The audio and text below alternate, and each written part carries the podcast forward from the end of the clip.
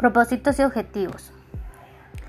Este manual se propone sistematizar las prácticas preventivas de detención temprana, control y consejería de las principales enfermedades crónicas y sus factores de riesgo con el fin de disminuir la morbimortalidad asociada a problemas de salud o condiciones prevenibles o controlables, donde también se abarcará un apoyo emocional en el primer nivel de la atención.